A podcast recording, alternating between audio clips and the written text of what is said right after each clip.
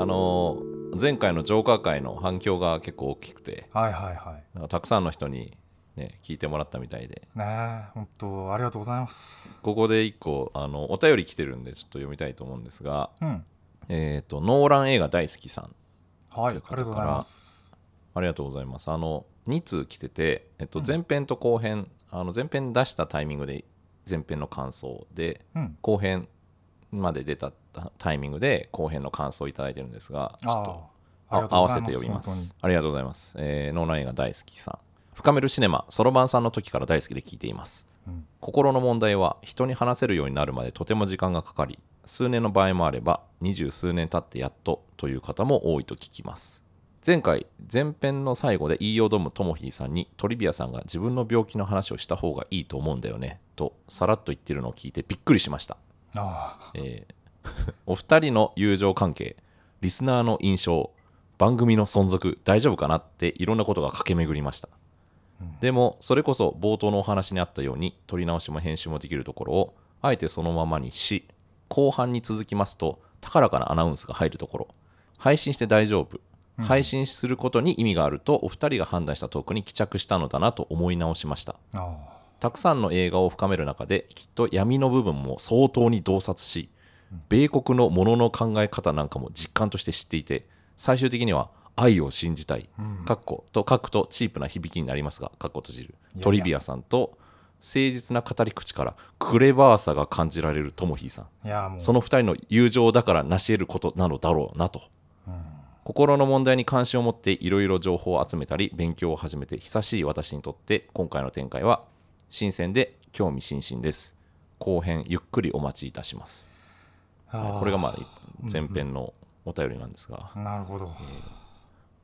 疲れてる。大丈夫？いやいやいやもう本当にねなんかこうこんなあのなんちゅうの熱こもった メールをねはいはい。いただけて嬉しいですね。やっぱりね。ね。よかったね。米国のものの考え方を実感としてねあの学んどいてよかったね。まあまあでも後半のね後編も送ってくださったんですよね。はい後編もあるんですが、うん。えっ、とトリビアさんともひーさん。ジョーカーの後編とアフタートーク何度も何度も聞いてます。えー聞きたすぎてとうとうダウンロードしました。ありがたい。どうしてこんなに惹かれるんだろう前編の最後でトリビアさんが病気のこと喋った方がいいと言ったのを聞いた時ともひーさんのメンタルとリスナーの炎上反応への心配が頭をもたげましたが思い直した通り大丈夫だったどころか想像の何倍もためになって勇気が出るトークが展開されました。うん途中途中のツッコミ笑いの場面も含めて聞くのをやめられない大事な回になりました。メンタルイルネスに対してないものとしてはいけない。でもセンシティブ扱いしすぎはちょっと違う。渦中にあるとキュッと喉が締まる感覚。脳がフリーズする感覚がある。その時々で見える景色や達観度合いは変わる、えー1度目2度目ではスルーしてたことも聞くほどにどんどん入ってきました。うん。安心したのは聞くこと言い続けることの価値。ここにスポットが当たったのが嬉しかったです。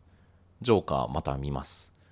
あちなみにサイゼの1000円ガチャやいつもの店のカレーすら手が届かない人もいるってことも頭のどこかに置いてくれると嬉しいです、うん。そういう人たちも含めて耳を傾けることをライフワークにしてます。私自身は診断されたことはないけどフリーズしたり喉がキュッと締まる体験激詰めされた体験が何度もありそこから抜け出せていないままですがそうしたライフワークをやっています。なるほど。これからも更新を気長に待ちます。2人の声も喋りのテンポも心地よいです。いつもありがとうございます。ということでいやー。ノーラン映画大好きさんありがとうございまます。本当に。こんなに長文でねしっかり。いただきまして。前前 編出たタイミングで 心配。まあ。させてしまった。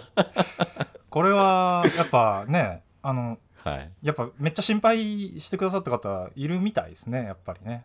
でしょうね、うん。はい、もうあのねあんな意地の悪い終わり方ないよね。前編の。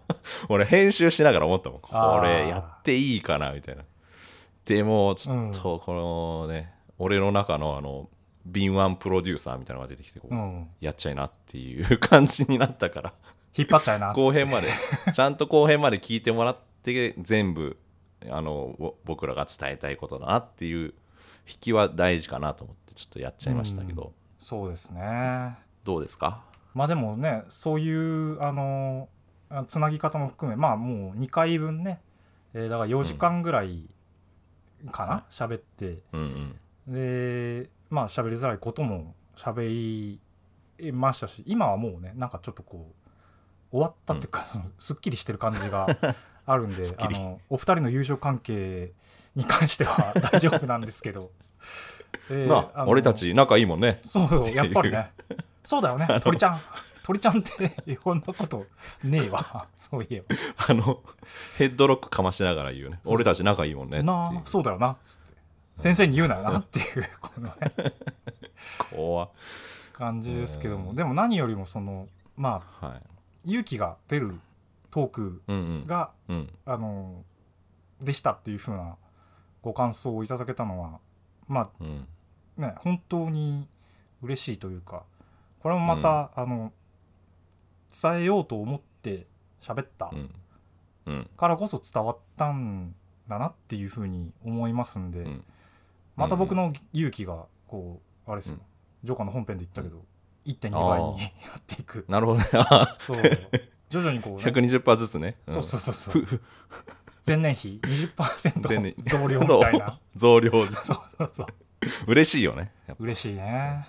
うん。スーパーで見かけたらちょっといらないものでも先に買っちゃおうってなっちゃうそうそうそう。シャンプーシャンプーとかね。これが10%だったらちょっとさなんかまあまあまあ、うん。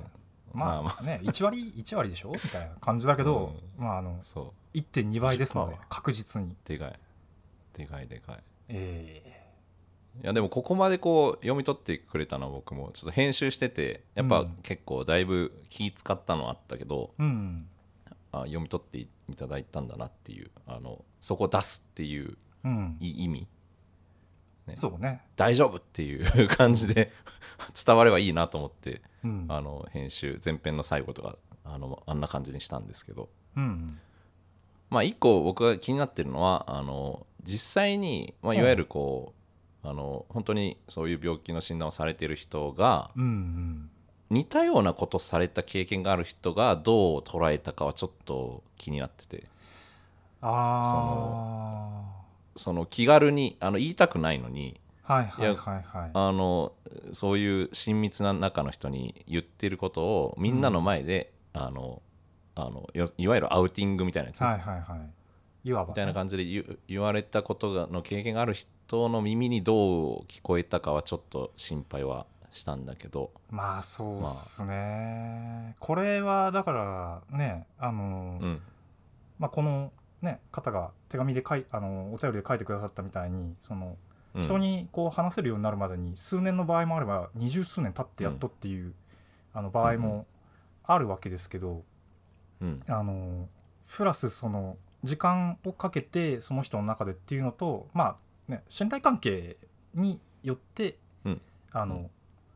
えーさらっと言えるようになったりとかっていうよううん。なことはあると思うのでうーんそうですね。聞いて辛かったとしたら申し訳ないと同時にそう。あうんの、でもでも聞いてほしい。そうですね。ね。伝えたい。でも聞いてほしいから出したっていうのが、まあ僕としてはあるしうん。あのそこで聞くのやややめちゃった人は本当に申し訳ないなっていう気持ちがあったりとかするけどうんでもあの安心してくださいと。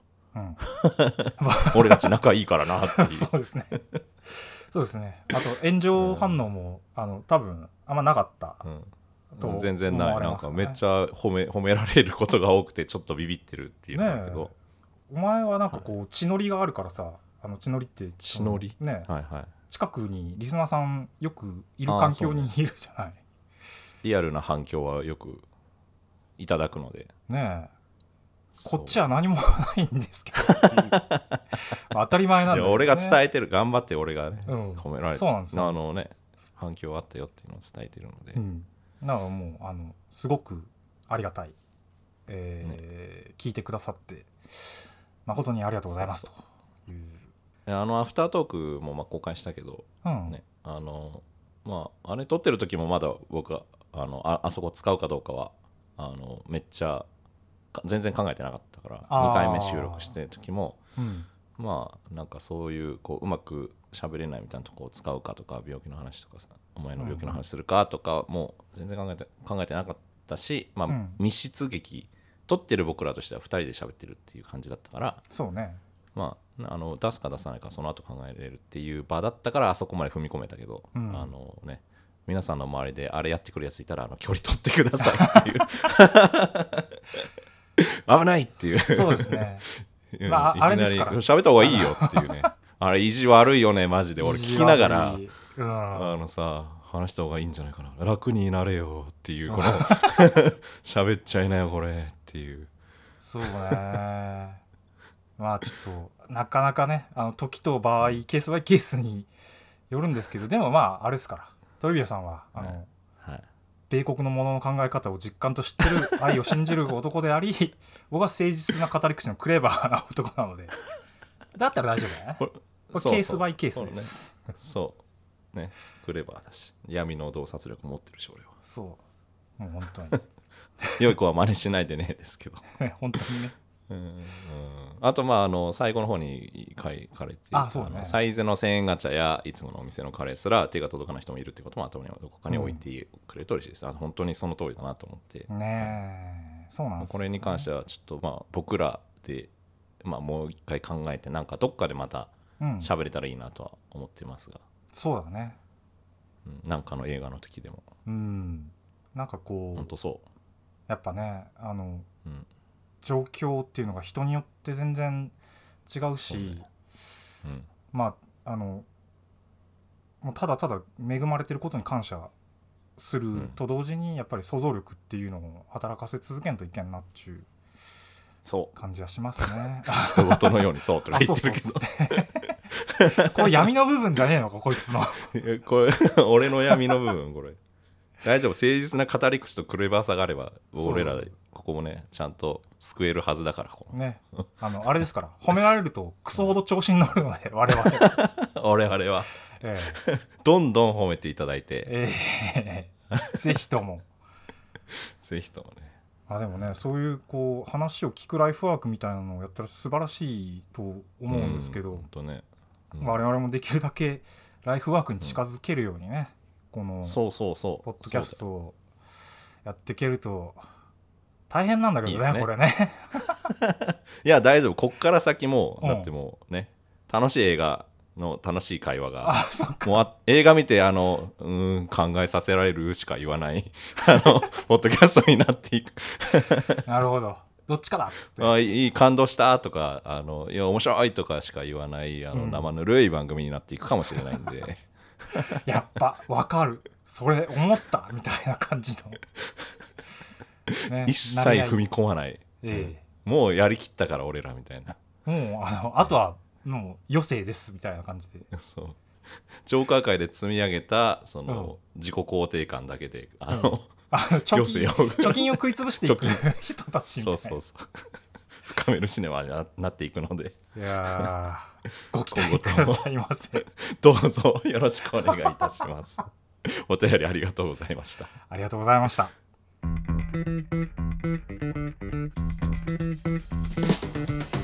大丈夫そう。挑発全速力で引きこもるダイナミック引きこもりです。爆速でメイクマネーみたいな感じいや俺トロール大嫌いなんだ。あいつらが一番悪くない？だって。あラスベガスじゃねえんだ。あの歌詞ちゃんと読んだ？あー読んでないかもしんないですね。論破しちゃった。論破しちゃったって。えぐい話。ですえぐい話なんだからそれでいいのではね そうそう。バタン10年越しのありのままでいいのか問題です.はい毎日がトリビアです、ともひです。えー今回深めていく映画は、はい。えーに2013年のディズニーアニメ映画です「えーアナと雪の女王」ですね、はい、これはもうみんな見てるでしょ。い、やもう大ヒット映画てかまあ10年も経ったのか。ちょうど10年ね経ちました、えーっと簡単にあらすじを説明しますと、うんえー氷の魔法の力を持って生まれたアレンデール王国の王女エルサとその妹アナの関係と魔法の力によって引き起こされた永遠の冬を描いたファンタジー映画、うん。えー監督はクリス・バック。脚本は本作の共同監督も務めたジェニファー・リー、うん。出演はクリステン・ベルイディナ・メンゼロほか。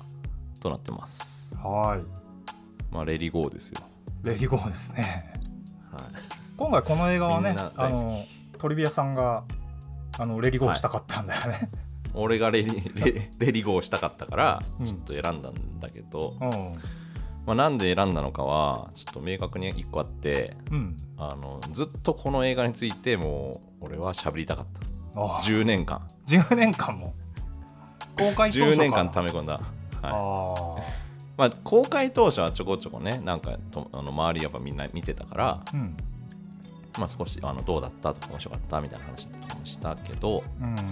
あのー何が言いたいのかというと、うん。僕はこの映画「あのアナと雪の女王を」あの世間はこの「アナと雪の女王」を誤解していると思ってるわけ。なるほど。みんなうん。この映画の持つ あのうん。メッセージも含めてあの、うん。この映画という存在自体をうん。あの結構な人が誤解しているとずっと思ってて。ああ誰かあの言ってくんねえかなとか思ったけどあんまり誰も言ってなさそうだからちょっともうポッドキャストで喋りたいっていう感じです、はい、怒ってます？あれ？なんか。怒ってる。俺は怒ってる。みんなみんなっつって。あちゃんと見てるこの映画っていう。ーあーなるほどねでもこれもうほんとめちゃくちゃちゃんと見るとめちゃくちゃいい映画だってことに確かに誤解してたのかもしれない俺も。てかまああの覚えてなかったし、そうだよね、うん。やっぱあの社会現象になったそのレディゴーとかうんありのままでっていうまあ、あれが一番有名なね劇中歌として見てようが、まあ、見てない人もまあいるかもしれないけどうん。やっぱあそこでガーンってあの印象がもう決まってしまっていてうん。その映画だっていう風になっててうん。実際中こうあの映画本当に何を伝えようとしていたのかっていうメッセージは結構書き消されてるっていまだに思ってんのあー。あの曲とセットで覚えられてるのに俺、うん、もうなんちゅうか真意まで届いてないみたいなことなの。あの曲が強すぎるみたいあな何が言いたいかっていうと、ーうん。まあ、ありのままでの自分を認めましょうっていううんね。あの曲がまあ超いい曲でうんうん。あの曲が持つメッセージはいはいはい。イコールあの映画が持つメッセージだとみんな思ってない？大丈夫そう？挑発？挑発するな。あみんな大丈夫そう？うんなるほどね。なんか思ってたでしょ？いやそうね。いやっていうかそういう映画なんだとあのつまりありのままでうん。いいのよみたいなこう感じだと、うん。まあなんか正直あんま意識してなかったからあれなんだけどあのあえて問われたとしたら今回見直す前になんかそういう映画なんじゃないんですかね、とか言っちゃったかもしんない。な、だよねだよね。うん。ぐ具体的にっていうかどどうなんていうかな。ありのままといううん。ものが一人歩きしてるっていうことなのか、意味が変わって解釈されてるっていうことなのかなんかどういう感じだと思ってるのかあのー確かにありのままの、な、うん。えー自分をあのエルサっていうねその王女新しく王女になったエルサが、うん。えー一旦自分と向き合ってうん。えこの自分はこれでいいのっていうのがあの歌じゃんうんうん。そうだね。あのなんだけどみんなによく思い出してもらいたい、あのお集まりのみ 皆さんに 今ね、うん。そのもう一回みんなにちょっとあのよく思い出してみてもらいたいんですよ。うんあのあの映画の中のどのタイミングであの曲かかってましたかってことなわけ。うん。そうですね。もう序盤も序盤なわけ。うん。その通りですね。あのエルサがあの城から抜け出してうん。うん要するに魔法の力で、えー、と妹とか傷つけてしまうからうん。自分はみんなとは一緒に暮らせないと。うん。ででも今までずっとそれを抑え込んで抑え込んできたうん。もうそんなことぐらいならうん。一人で山でうん。あの暮らします。って言ってこ 私。言葉にするとあれだね本当に。もう一人で山で暮らします。暮らしますっていうね。田舎に行きたいみたいな。うんうんあの都会に疲れたみたいな感じなのかもしれないけど、うん。行きますっつってあの孤独も全然きつくないし、うん。うんうん、一人で大丈夫って言って歌う曲じゃんうんうん。で少しも寒くないわっつって、でこうバタンってこうあの氷の城の。うんドアがバーンっていう。バーンっていうね。あのあれも面白いけどこうバーンっていう勢いよく締める。そうね。勢いがあるよね。全速力で引きこもるっていう感じ。そう。まあ、山山駆け上がっていくのもねあの早いしね。ダイナミックそう。ダイナミック引きこもりですね。うん。まさに。でそっから実質そっから話がスタートするのよあの映画って。うん、うんうん「アナ雪」は。そうね。特にエルサに関しては。うん。そっからエルサがどう成長するのかっていうのがこの映画のメッセージじゃんうん。核となるそのドラマなわけで。うん。つまりあの価値観は未熟な価値観である。うん。未熟でまだ成長する前のエルサが持っている価値観の歌なわけ、なんだけどそこがまるであ結構な人に多分アンケート取ったらあの曲で終わる映画だと思ってる人もいそう。あー確かに。かもしれない。よかったねエルサっていうその、うん。自分自自身に慣れたねっていう、うんうん。よかったっていう感じでまあそれ実際に良かったことではあるんだけどねそうでもあるもちろんそそうなんだけど、まあ、いわゆるその一番やっぱメッセージあのストレートに歌詞にもなっててうんうん。であそこめっちゃ高揚感もあるわけ。うん。もう今まで超苦労して生きてきた。そうね。閉塞的に生きてたそう、うん。のを全部脱ぎ捨ててもう王冠投げ捨て。髪髪もなんか縛ってたのをパッつって取り。パーンっつって手袋を投げてみたいな、そういう流れで城を築き上げてあのやったぜっていうあの曲もさその、うん。イントロがすごいマイナーのキーで始まるんだけどはいはい。途中で転調して、うん。あのメジャーキーでもう超高揚感にあふれるわうんけやったぜ。っていう終わり方になるんだけど。しかもその時の歌詞がもうこれでいいのだからね。そう。ありのままの姿見せるのをこれでいいのこれでいいのがまたちょっと上がるんだよね。なんかね。そう。曲調というか。自分好きになって自分信じてみたいなこでそこのメッセージは別に間違ってるとかではないけどね。もちろんうん。ありのままの自分を認めるってことも大事なんだが、う、うん。そそれが前提なわけまだ。うんスタート地点、うん。やっとスタート地点にそこに並んだわけ。で最後どうなるんですかってところがうん。本当のこの映画伝えたいことなんだけどそこがまるでその伝言ゲームのようにうん。そのあの曲が強すぎたっていうのもあってはいはい。で僕はこの映画本当に大好きなわけ「アナと雪の女王」って、うん。うん。見るたびにすげえよくできた映画だなって思うし脚本も含めて。うん。えなんだけどその後にそのその価値観が結構世間をこうね席巻したというかありのままでいい。んですっていう。うん。の流れでそれに準じたメッセージを持つ作品がうん。ポツポツ出てきて世間のそのうその風潮を作っていってるなっていうそのうん。伝言ゲームそのいアナ雪のここの部分だけが伝わってあ破壊され。伝言ゲームって大体、ね、ありのままでいいんだ。あの間違って伝わっていくから面白いんだよね。あれって。そう。テレビとかで見てても。そうだ。うん。だからそうなっていって、うん。なんか映画とかねまあ多分漫画とかアニメとかもあるのかもしれないけどうん。僕は基本映画見てるからなんかポうん。ちょいちょいこうね出ていってそれにめちゃめちゃ腹が立ってるっていう。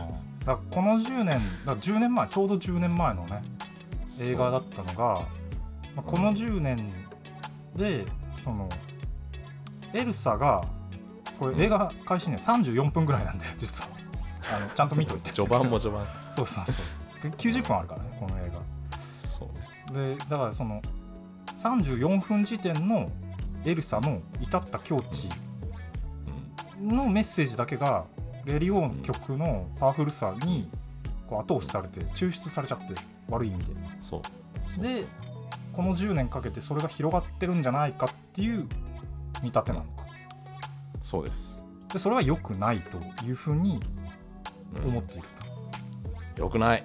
良くない。あえて あえてさうん。聞くけど、うん。まあね、10年経ってはい、あの10年越しのありのままでいいのか問題です。そうね。これは。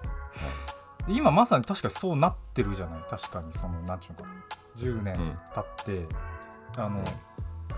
一人でいいとか、あのーはい。自分らしくあることまあそれ多様性っていうのもね後押しされて、うん。あのうん。ポジティブな意味でも、えーだけど、うん。ありのままでいい一人でいいっていうことが、まあ、広まってきてるけど、うん。あのそこで終わっちゃダメだって鳥平さんは言いたいっていうことだよね。そうです。あどうですか？ーいやなんで？っていう。なんで？ってことないんだけどなんななんでなの？なんちゅうかな、うん。もうちょっと聞きたいんだよななんか。なるほど。ん結構腹立ってるわけでしょ？なんか。そう打ち合わせの段階とかからも。そうですよ今もうちょっと、ね。俺の中に今あの活心が憑依してる。まだ分かりづらいことを言って。この前はちょっうんとあの、他のポッドキャストにゲスト出演して、うん。まだこれ多分情報を解禁してるかどうかわかんないけど、まあ、もうもしかしたらこれ公開されてる時には公開されてるかもしれないけどうん。ゲストで呼んでいただいた番組の収録が赤坂のあうん。の活心がよく行くスナックで 収録するっていうあのすげえ場所で撮っていやーなんかその時にも降ってきた。ああなるほど。憑依した？勝慎太郎。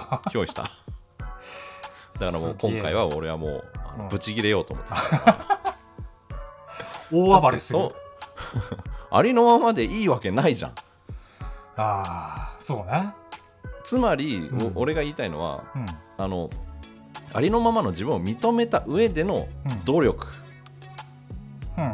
真実の愛というものに対してのその努力が必要だっていう話をしているわけじゃないのこの映画って。うん。うんその通りだでしょ？うん。なのにまああの確かにそのありのままでいいよってすごい優しい言葉だようんうん。そのそうだね。あなたはそのままでいいんです。うん。あのまあありがおかしいんだから、うんしょうがないしょうがない。そういう本も最近よく出るしね。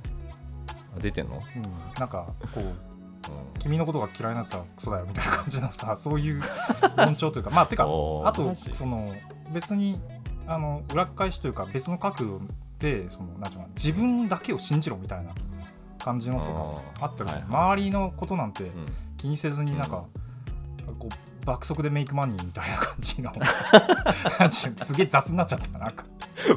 爆速でメイクマニーはめちゃめちゃ強いよな。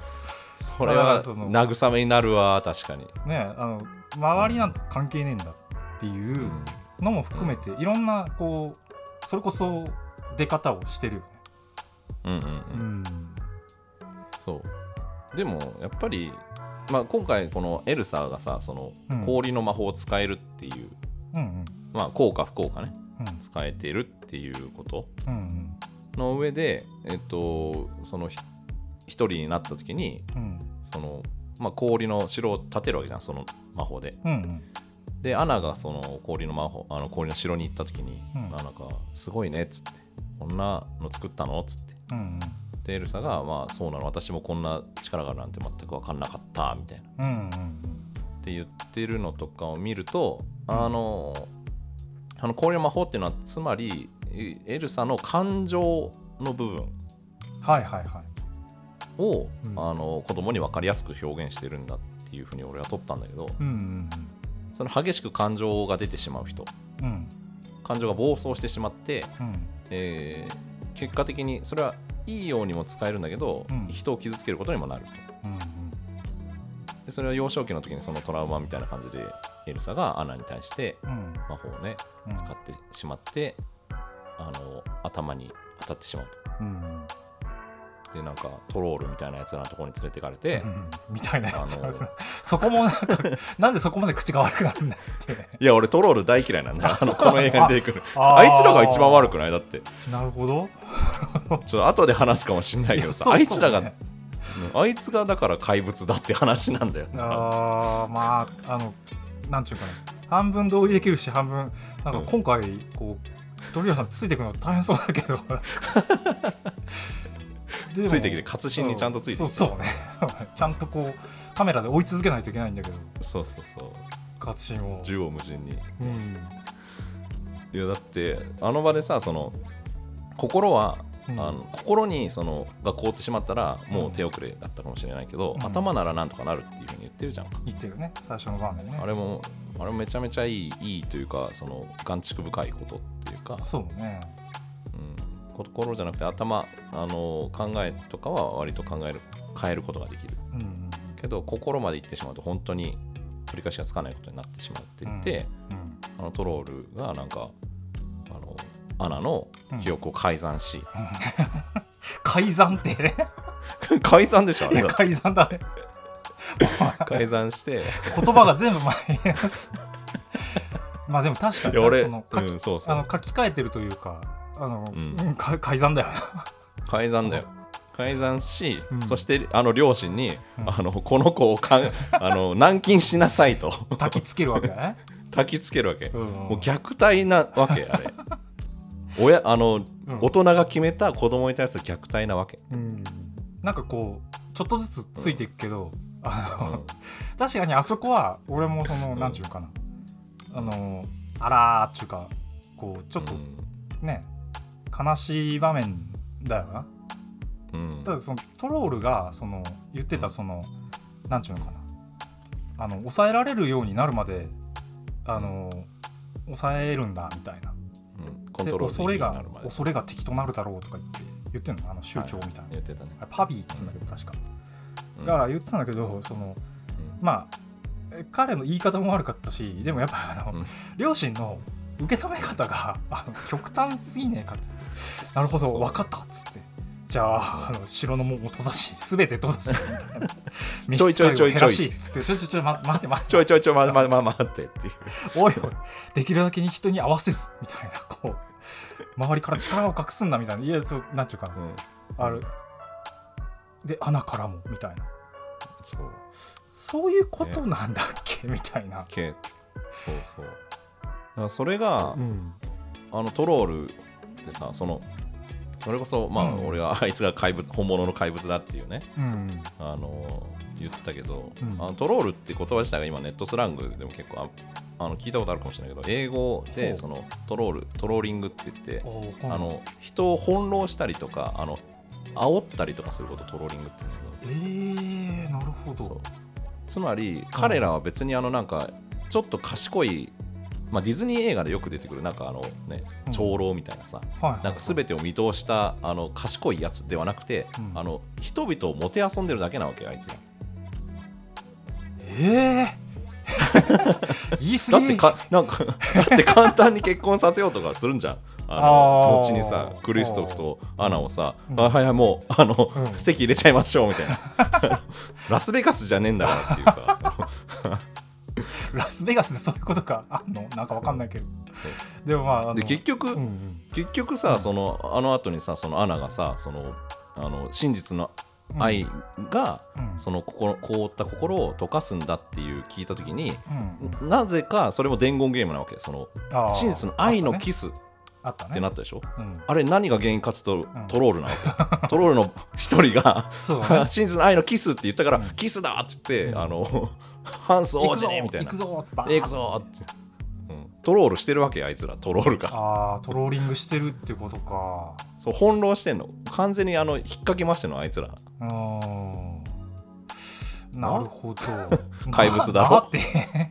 いやいやでもあのなんていうのかな。ちょっとうん。こう順番で話すの難しいかもしれないからもうあえて言うけど、でもトロールも、うん。あのなんていうかな。だってあの純粋な悪ではあのうん。ないわけよ。だってあの何よりもクリストフと一緒にいてクリストフを育ってたんでしょ、うん。あの人たちは多分。あの、い。友達としてなのか、はい。まあ家族だみたいな感じで紹介したりもしてたけどその、なんていうのかな。まあそのさっきの真実の愛だけだっつって言った時にあの、うんなんか大好きな人のキスとかとか言ってあの曲解したのもトロールなんだけど、でも、うん。ああいのつらが悪い。そうなんかこうさ 先取りするとなると、まあ、クリストフはすごく愛に準じた行動を真実の愛はい、と取れる行動を取ることができてるわけじゃん。でもはい。それってうん、多分トロールたちと一緒にいたからそれに関してはねちょっと俺は異論があるんだよね、いやなんだか。いいよじゃあこっから始めようなんか。うん理論武装の、ね、かけ方がえぐいから俺今 なる回ほど、うん、いいよいいよもいやまあクリストフがなぜあの愛に準じた行動てか彼も愛のことを知ってたのか、うん、ねまあ、これちょっと話がまあ巻き戻るというか、はいはい。こんこの映画全体のテーマに関わってくるんだけどうん。そのなぜエルサがあのああいうハッピーエンドをに迎えたのかっていうのは、うんやっぱその凍ったそのハートうん。うんをあのアナのその愛を信じる力が打ち砕いたわけじゃん。うーんなるほどなるほど、一旦でそこアナがあの最後の最後まで諦めなかったと。うんうん。によってそのこの映画自体もハッピーエンドになったうん。つまりそのエルサ自体もまあ心は凍ってるようなものでうんそれを打ち砕くそのその奥にうん。あの本当に大切なものがある。でそれは努力でしか砕けないんだっていうことだと俺は取ったんだけど。ああなるほど。でそのそれのこの映画を俺も今回また5回ぐらい見たんだけどうん今回初めて気がついたのが、うん。あのこのそのメッセージの全てが含まれるのが実は一番最初の曲なの、一番最初の曲、えー。覚えてる？もうみんな「あーレディゴーうんレディゴー」が頭に入ってるでしょ？覚えてる覚えてる覚えてる。何の歌でした？雪だるま作ろう違うんだよ。えほらほらほらほらもうこういうことほらあー。世間は世間は 誤解している。よく考えて、い 私世間代表に今。あ違うか。えーっと。うん、違うんだよ。これここ氷。ここが面白い、うん、氷運びの人たちの。そうそうそうそれそれそれ。はあははいはいはいはい。あの地味な曲。うん。ここから吹けばあの川まで凍るそう。あの歌詞ちゃんと読んだ？みんなっていうあー読んでないかもしんないですね。あれ単になんかその雰囲気作りのためのさ なんか前菜みたいな感じの曲でさ、うん。なんかそのこうこの世界観を説明するための氷をねこう切り出す大人たちうんうん。のまあなんていうの？なんかこう掛け声仕事歌みたいな。こうそうそう。あれあの、これねまあ訳詞が本当にそのやっぱ吹き替えも字幕もそうなんだけどはいはい。やっぱその歌にするためにかなり意訳されてるの。はあ。マジ俺今回あの歌を聴きながらこれ何の歌なんだろうなってよくよく考えたらあんまちゃんと考えてなかったなと思って、うんうん元のその英語の歌詞を見たらうん。ほぼ答えみたいなことを言ってんのよ。へえ。まあ俺が簡単に訳したというかあれなんだけど、うん。その寒さと冬の空気そして山の雨から生まれた。でこの氷のような力は採掘に値する凍った心を持っている。はあはあはあっていう点。全然違うな。この採掘に値するあのワースマイニングっていうね。ほうほうほう。あの This IC Force both foul and fair って言って要するにこのえー氷の力えーはどっちもその善と悪両方持ってるようなものなんだけど、うん。はずあフローズンハート氷の心を持っている。うん。ワースマイニングつまり採掘に値するうん。氷の心を秘めているんだと。うんうんでそれはどっちもどっちにも作用するっていうのはファウルフェアっていうね。うん。そのスポーツでいうファールみたいなあのとフェアっていう。ああなるほど悪悪いのといい方うん。あるんだっていう、でそれにそのカットスルーザハートって言ってその氷に切り裂けと、うん。氷を切り裂いて、えー愛のためにもう打って打ってでその氷を砕いていてつく氷を心を砕けっていう歌詞なわけ。はその先にはあうん。美しくて力強くて、うん。えー一人よりもな100人の男よりも強いようなうんその採掘に値する心が眠っているっていう話なんだよ。つまり努力しろって話じゃんこれ。ああなるほど。あのなつまり負けずに、まあ、切り出せ掘り出せがあの日本語のあれだったけどもそうそう。うなんていうか冷たい氷に負けずに切り出して掘り出していく努力をし続ければ、うんうん。その先にはうん本当に価値のあるものが眠っているんだ。はあなるほど、であのシーンで、うん、そのクリストフ小さい時のクリストフはそれを真似してるわけ。みんながやってる。ああなるほど。おおなるほど。確かに。うまくいってなかったですよね。だからそのまだね。そうそうあれっつって。ちっちゃいまだチビのねそのうん。クリストがあれを見よう見まね周りの大人の見よう見まねしながらその行為をうん。うんあのやってみてる。なるほど、つまりそれを見ながら彼はその人を愛するってことをあの学んでいってた。からうん。うんあんなにすあの、ね、両親もいないみたいな身寄りもない、うん。孤独に生きてるはずの彼が、うん。あんなにまっすぐに育ったんだって俺は取ったんだけど、なるほど。比喩としての心を切り出すっていうものを彼はその幼少期から実践しようとし練習していたってことか。そう。だからあんなに自分のことを捨ててでもうん。相手のことを、えー救うとか、ねうん。自分のソリを犠牲にしてでも、うん。あのアナのことを救うとか、うん。あとあのい山からあのでかい雪だるまに投げ捨てられた後もうん。あのアナがあどうしようって冬が終わらないっつってうん。あの氷のその商売してるのもあの大変だしみたいなことを言ったら、クリストフが「いやいや全然そんなことはどうでもいい」と。うん「あなたの方が大変だから、うん。あなたのたためのことを考えよう」って言ったりとかするんだよ。それぐらいその愛に対してのうん。そのなんていうのかな。うん。そこに価値があるって信じてるのはうんあの歌詞あの1曲目あんまり誰も全然覚えてない。あの 曲の中に実はヒントがあってうん。それを叩き込まれてるからあんだけまっすぐになったんだと俺は思ったんだけど。だからトロールは関係ない。関係なくはないよ、多分一緒にねいてくれたんだと思うの、うん。うん。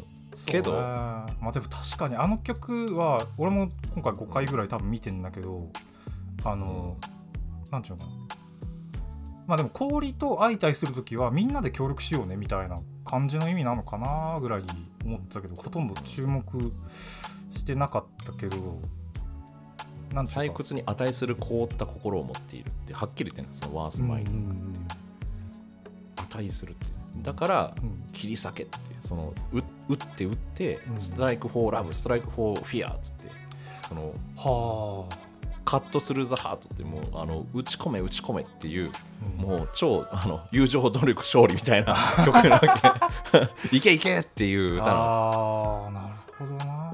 それでこそ本当に価値にあるあるものが手に入るっていう歌だと俺はなんかもうちょっとじゃあ役頑張ってほしかったとまでは言えないけどね。あなんちゅうか。いや、うん、そう。すごいだから歌詞にする以上は、そりゃそその韻のこととかやっぱ考えてるわけ、うんその吹き替えとか特に。うん。だからそこまではあの伝わってないと思うけど、うん、口にも合わせなきゃいけないしこれもね結そうそう。で文字数とかもあるから、うん。もうそこはあのなんかあんまりなんでとも言えないんだがうん、うん、ちゃんとよく読むとそういう歌なの。なるほどな。だからトロールではないっつってね。論破しちゃった 論破しちゃったって。論破よくないと思いつつやっちゃう、ねこうね。あの論破も今回あのキーワードになるかもしれないけどね。うん、そう。そうか。まあでも動力その、まあ、それはその通り、えーだよな。その頑張んなきゃ心が凍った人とやっていくためにはその価値があるものがあるんだっていうことをうん。あ確信した上で努力を続けるっていう必要が、心を閉ざしちゃった人に対してっていうかね。そう。そうそう。それはあのその通りだよな。アナはずっとそれをやってるわけじゃん。その雪だるま作ろうからもそうだし。うんうん。その雪だるま作ろうっつって歌ってるけど、うん。それも別に雪だるま作りたいわけではないじゃん。その、まあまあまあそうだねまあ作りたいのかもしまあ、れないけど、作りたいあの作りたいっていうのもあのダダブルミーニングで。ダブルミーニングで、うんあれはね。関係性を作ろうっていうそういうこと歌じゃんあれは。そのもう一回うん。一から二人の関係を作っていかないきませんかっていうお誘いの歌うん。なわけで。うんうん。ずっとそれをあの諦めなかったアナが最終的にまあそのまあきちんと成功はしなかったけど最後本当にそれを自分が自己犠牲になってうんうんそのエルサを守るっていうところまでうん信じてたわけじゃん。だって、うん。エルサのこと信じてなかったらあそこで助けようとしないわけだし。うん。アナはエルサのことをずっと信じてんだよね。そうずっと、ね。怖いわけないじゃないとか言ったりそう。なんかいろいろそういうこういや大丈夫エルサが何とかしてくれるとかね。そう。うん。根拠のない自信、うんうんまあ、その雪だるま作ろうってなる前にそのね両親がああっという間に死んでしまうっていううん。流れもあったけど、うん。あれでエルサは本当に、まあ、言ってみれば、まあ、ソフトな虐待なわけじゃんあれって。まあそうなんだよな、閉じ込めてるってう。ん。トロールのせいでね。いやでも まあまあまあトロールのせいとかなんというかまああのうん。両親もね、氷のその魔法のね力がうあってエルサに。またあの あれもさあのこの能力トロールのさあいつがさこの能力は生まれつきですか？それともっつって言った時にさあのお父さん王様がさ生まれつきだっつっていうこのさん 早めのあの食い気味。に食い気味のなんかありました？おっていうなんかうん隠してます？みたいな。感じのもありつつ、まあ、とにかくその、えー氷の魔法という能力があって生まれつきなんでしょう？おそらく、まあ、とりあえずそう理解するとして。生まれつきだろうと生まれつきじゃなくともどっちでもいいんだけど。どっちでもいいよ。ででも一応続編ではその辺が描かれたりもしてるけど、あそうなんや。まああんま関係ない。あ本当まあまあとにかくその、えー氷の魔法がその、まあ、感情だっていうふうにも取れるしあの、うん。広い広く取ればなんか個性みたいなものとも取れるじゃん。うん。なんか人にはあんまりないものとしての、うん。それはそのなんていうのいろんな形があるからあの長所だったりするし、うん。あの極端な場合障害って言われたりもするようなものだったりするものをそのなんていうのかなあの隠すのだっつって分かったっつって全部閉ざして人には合わせないでであの言い続けることは抑えろ抑えろ抑えろっていう。うん。ななくせなくせなくせっていうそう風に言い続ける。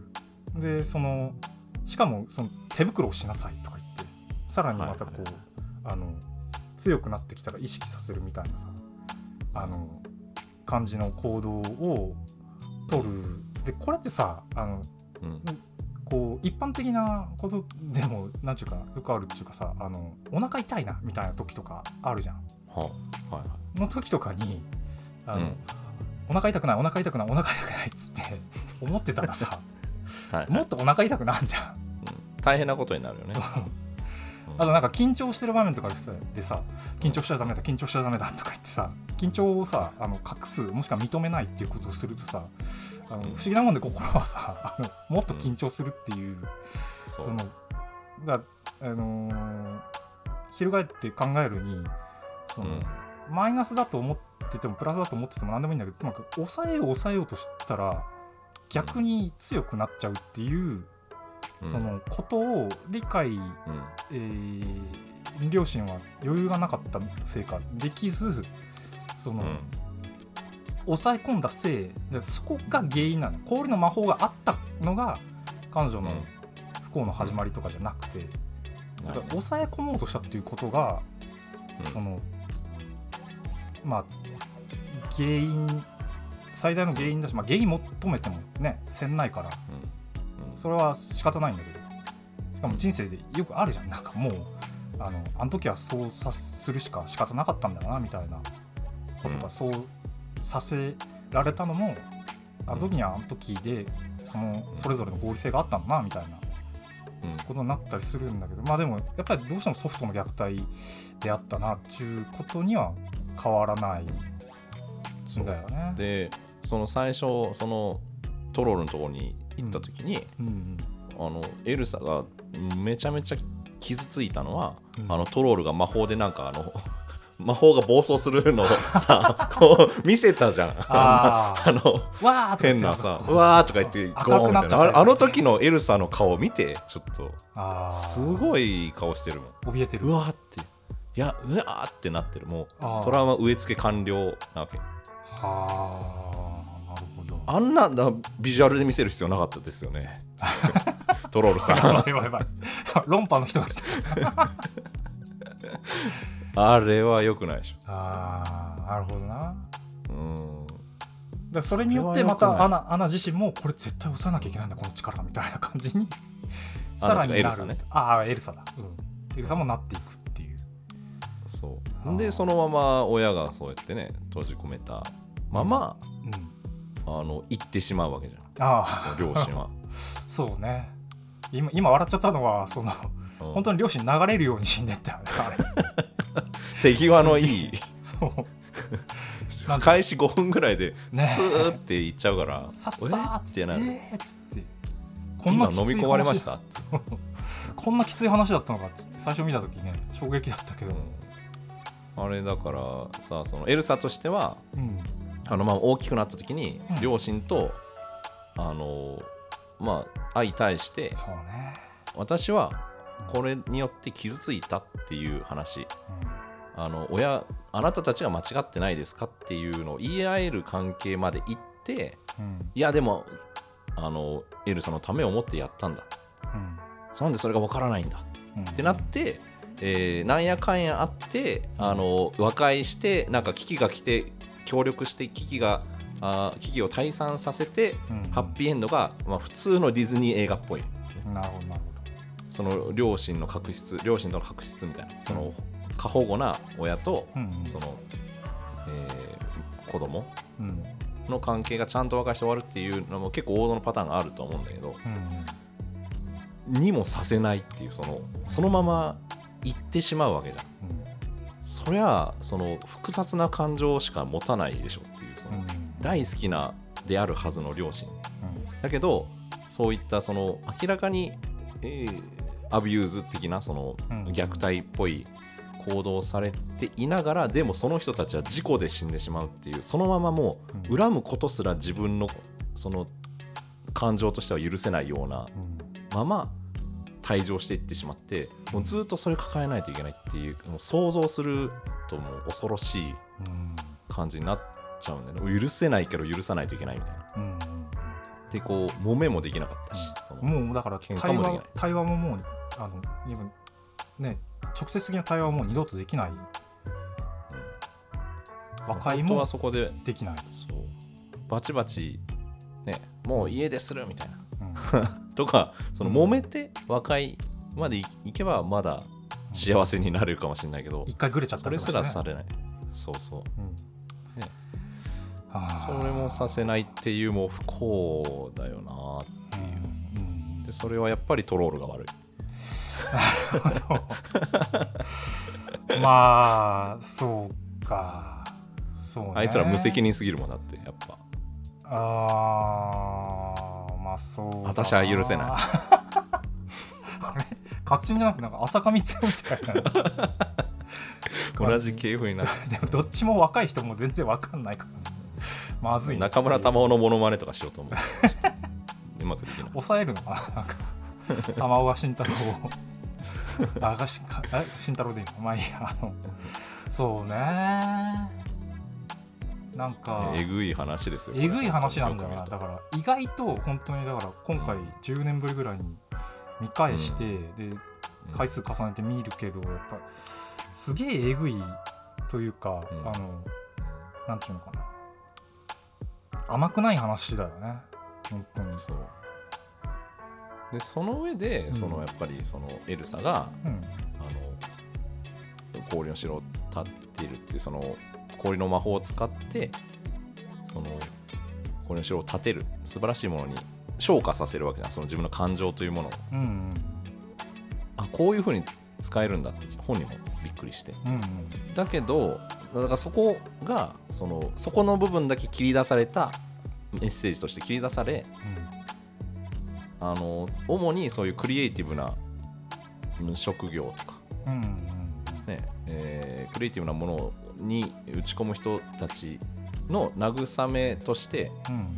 あのいいんだと。その他者と交わらずにうん。その人付き合いがやっぱり難しかったらえ切っちゃえばいいし。うんうんあなたは自分の打ち込めるものにひたすら打ち込んだらいつか誰かに評価されるっていう。うんそのエルサの氷の城みたいなもの誰もできないようなものをた作り上げてその中に引きこもればいいんだっていううん。価値観のものにその誤解され、まあ、誤解っていうかそれはそれで筋は通ってるんだよね、うんそのもちろんその価値観をもう全否定根っこから全否定する気はないけど、うんうんそれって本当にうん。あのそのこういうクリエイティブで作られたものがうん発信するメッセージなんですかっていう。